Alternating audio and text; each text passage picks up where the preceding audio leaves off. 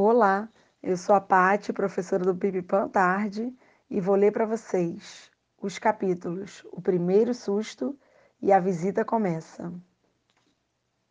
O primeiro susto. Vou logo avisando que o primeiro susto dos mansos não foi com o primeiro fantasma, e sim com a aparição de uma terrível. Calma lá! Vamos contar essa história tintim por tintim. A família Manso estava na escadaria da Biblioteca Nacional. Rafa tirava fotos de todos reunidos diante do monumental prédio que ocupa um quarteirão e é repleto de janelas, colunas e tem uma enorme cúpula. Lude e Chico, com os olhos arregalados, só cochichavam sobre fantasmas. Esse é o prédio mais assustador que eu já vi, exagerou Lude. É mesmo, é sinistro. Olha essas colunas enormes. Parece um palácio mal assombrado. Olha quanta janela! Se esse lugar aí não tem fantasma, qual é que vai ter? Aquele outro prédio ali, com telhado preto, disse Chico, apontando para o Centro Cultural da Justiça Federal.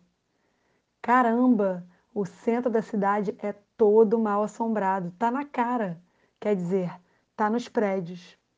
Dona Sandra, muito animada, só tecia comentários sobre a arquitetura das construções. Olhem, Marga e crianças, Reparem que prédios lindos, são todos da mesma época. A biblioteca é em estilo eclético, que é uma mistura de vários estilos da arquitetura, como o clássico, o medieval, o barroco. Olhem o Teatro Municipal, como está bonito depois da reforma. É mesmo, seu Marcos, que beleza! Tudo isso dourado é feito de ouro de verdade? De ouro verdadeiro e ali, naquela esquina, fica o Museu de Belas Artes. Tudo é lindo, maravilhoso, mas agora vamos entrar. Os fantasmas estão esperando pela gente, disse Lude sem paciência. A turma subiu a escadaria e entrou no saguão. De repente, a Marga, toda distraída, olhou para o lado e deu um grito de susto e pavor. Ai, socorro! Que foi, Marga? acudiu Dona Sandra. Olha que horror aquilo ali! Todos olharam um imenso painel bem na entrada, com a pintura de uma caveira pavorosa montada em um cavalo voador. Tinha unhas compridas e vermelhas, e em uma das mãos segurava uma faca ensanguentada. É, acho que as crianças têm razão. Essa biblioteca é assombrada, seu Marcos, disse Marga, tremendo que nem vara verde. Que isso, Marga? É só uma pintura. Mas é assustadora, pai, disse Lude, encantada com a caveira.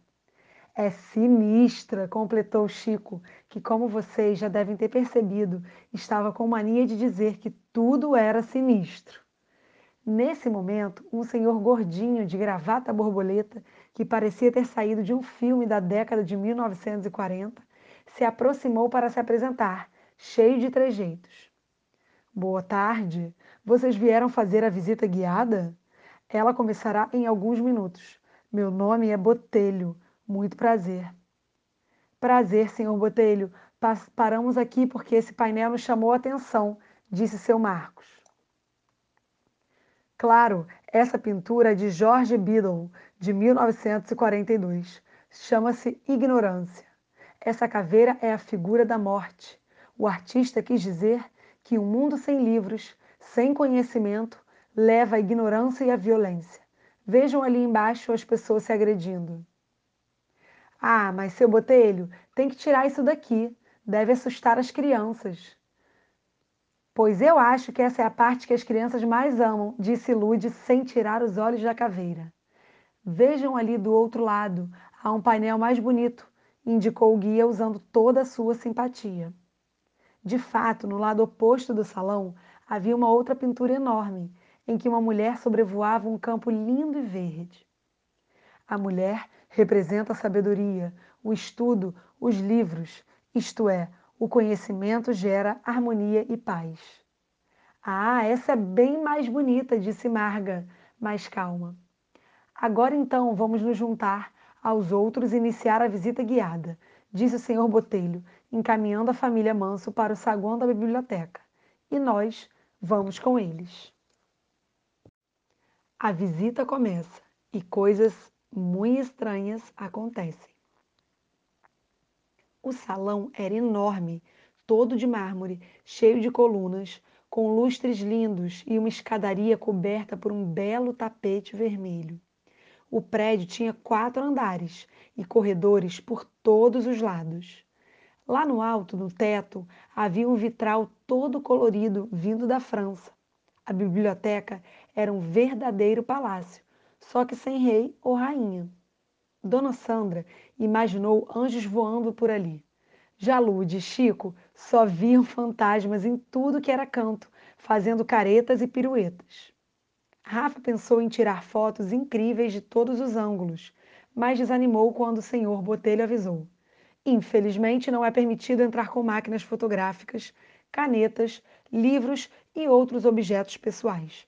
Por favor, guardem suas bolsas e mochilas nos armários ali perto do balcão da entrada. Ao pé da escada, no saguão, estavam outras pessoas que iam fazer a visita. Um jovem casal do Recife, um senhor de Salvador, outro casal vindo de Florianópolis e duas moças francesas. Do Rio, só os manso. Depois que todos deixaram os pertences nos armários, o guia começou a explicar a história da, da biblioteca. Bom dia a todos. Serei o guia de vocês. Meu nome é Botelho. Os primórdios da Biblioteca Nacional remontam à história medieval de Portugal. Dom João I rei daquele país entre 1385 e 1433, foi o idealizador da biblioteca ou livraria, como era chamada naquela época. Ele iniciou uma coleção de livros que acabou sendo reconhecida como uma das maiores da Europa naqueles tempos. Séculos depois, porém, em 1755, houve um terrível terremoto em Lisboa seguido de um incêndio horroroso que destruiu quase toda a livraria real. Mas então, como ela chegou até aqui? Perguntou o senhor de Salvador, que se chamava Abelardo e anotava tudo que Botelho dizia. Graças a Dom José I, outro rei de Portugal, pai de Dona Maria, a Louca, e avó de Dom João VI. Ele resolveu refazer a biblioteca conseguiu resgatar o que sobrou do incêndio e mandou homens de sua confiança a outros países para adquirirem obras raras. Além disso, muitas obras foram doadas pelos súditos ou confiscadas pelo rei, como a coleção de livros dos jesuítas. Com a vinda da família real para o Brasil em 1808, a Real Biblioteca veio também e em 1810 foi instalada no prédio da Ordem Terceira do Carmo, que ficava perto do paço.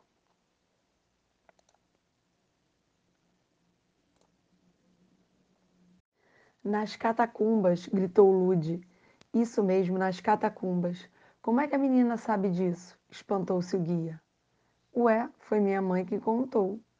O senhor Botelho riu e continuou a falar. Depois de passar um tempo na Ordem Terceira do Carmo, o acervo foi levado para a Rua do Passeio, ali para o prédio onde hoje fica a Escola de Música da UFRJ. Em 1910, finalmente, a biblioteca foi transferida para este monumental prédio onde estamos. Hoje, ela é a maior biblioteca da América Latina e a oitava do mundo. Vocês gostariam de fazer alguma pergunta? Lud levantou o braço e foi direto ao assunto. O senhor já viu algum fantasma voando por aqui? Todos caíram na gargalhada. Dona Sandra e seu Marcos não acreditaram na pergunta da filha. O senhor Botelho riu e disse: Claro, minha jovem, agora mesmo havia um atrás de mim, disse ele, dando uma boa gargalhada. Lude não entendeu qual foi a graça, mas deixou para lá. Bom, vamos para a primeira sala da visita? Sigam-me por aqui, por favor. O guia desceu os degraus e foi para o lado direito do saguão. Entraram na sala 1 também chamada de sala de periódicos. Era um espaço enorme, bem iluminado, com muitas mesas redondas, várias estantes e aparelhos de microfilme.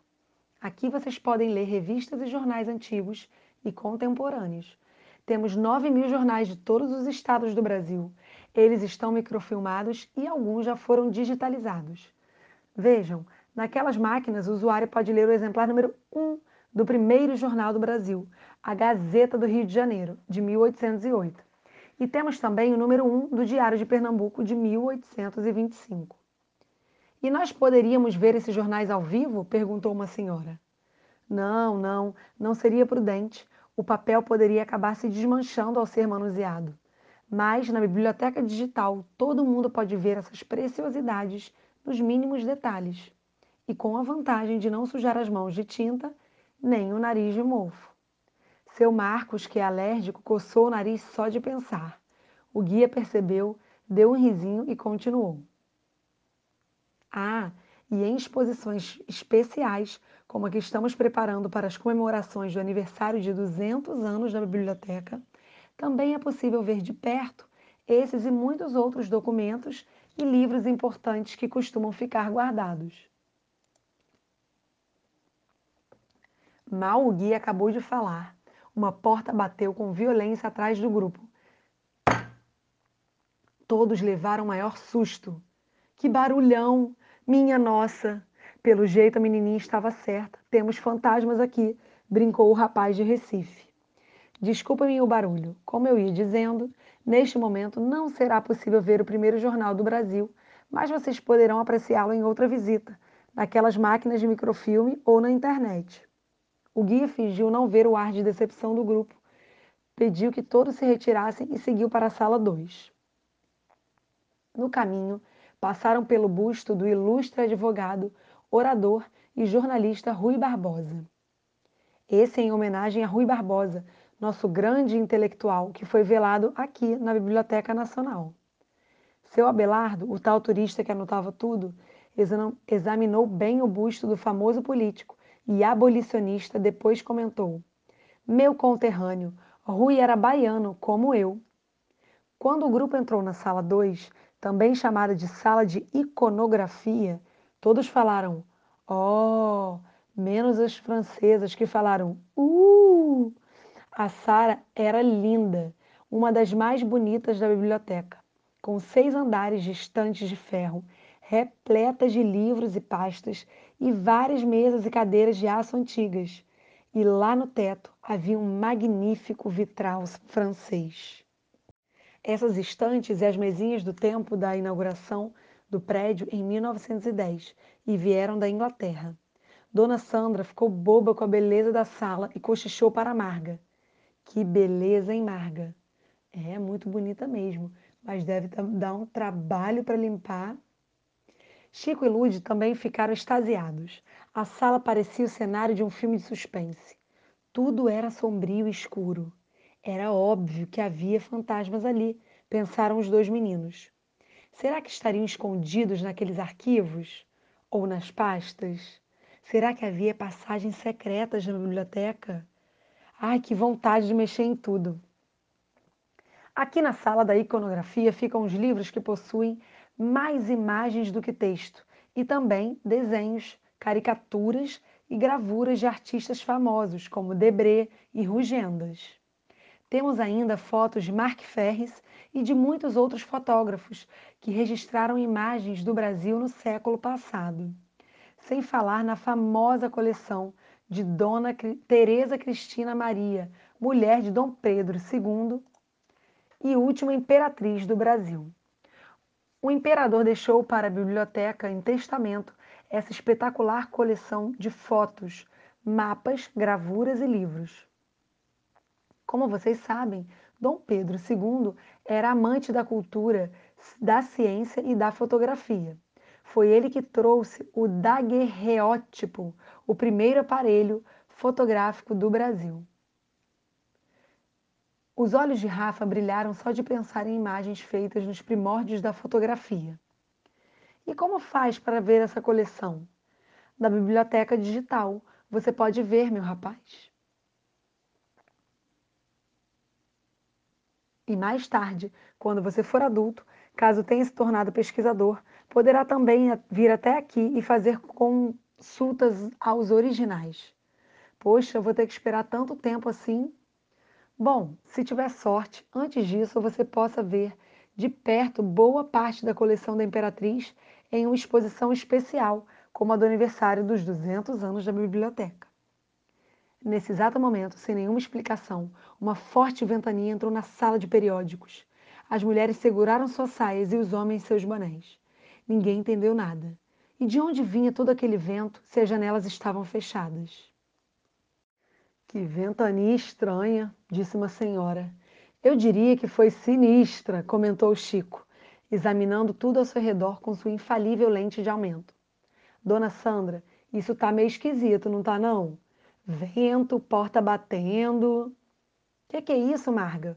Foi só uma ventania. Eu tô dizendo que essa biblioteca é mal assombrada. Lude, para de falar essas coisas. Isso atrai os fantasmas. As paredes têm ouvidos. Ah, mas essas aqui são tão velhas que já estão até surdas. Depois do vento, o senhor Botelho retornou à sua explanação. Pois é, pelo jeito o tempo está virando. Bom, mas como eu ia dizendo, não se pode ver a coleção de Dona Teresa Cristina Maria nesse momento. Mas saibam que há muitas preciosidades nessa sala. Por exemplo, aqui também está guardado o menor livro do mundo, que é do tamanho de uma unha de bebê. O grupo ficou impressionado. Fizeram mais um ó e um uh, mas ninguém perguntou para que serve um livro do tamanho de uma unha de bebê. Sinistro! Coisas da Biblioteca Nacional.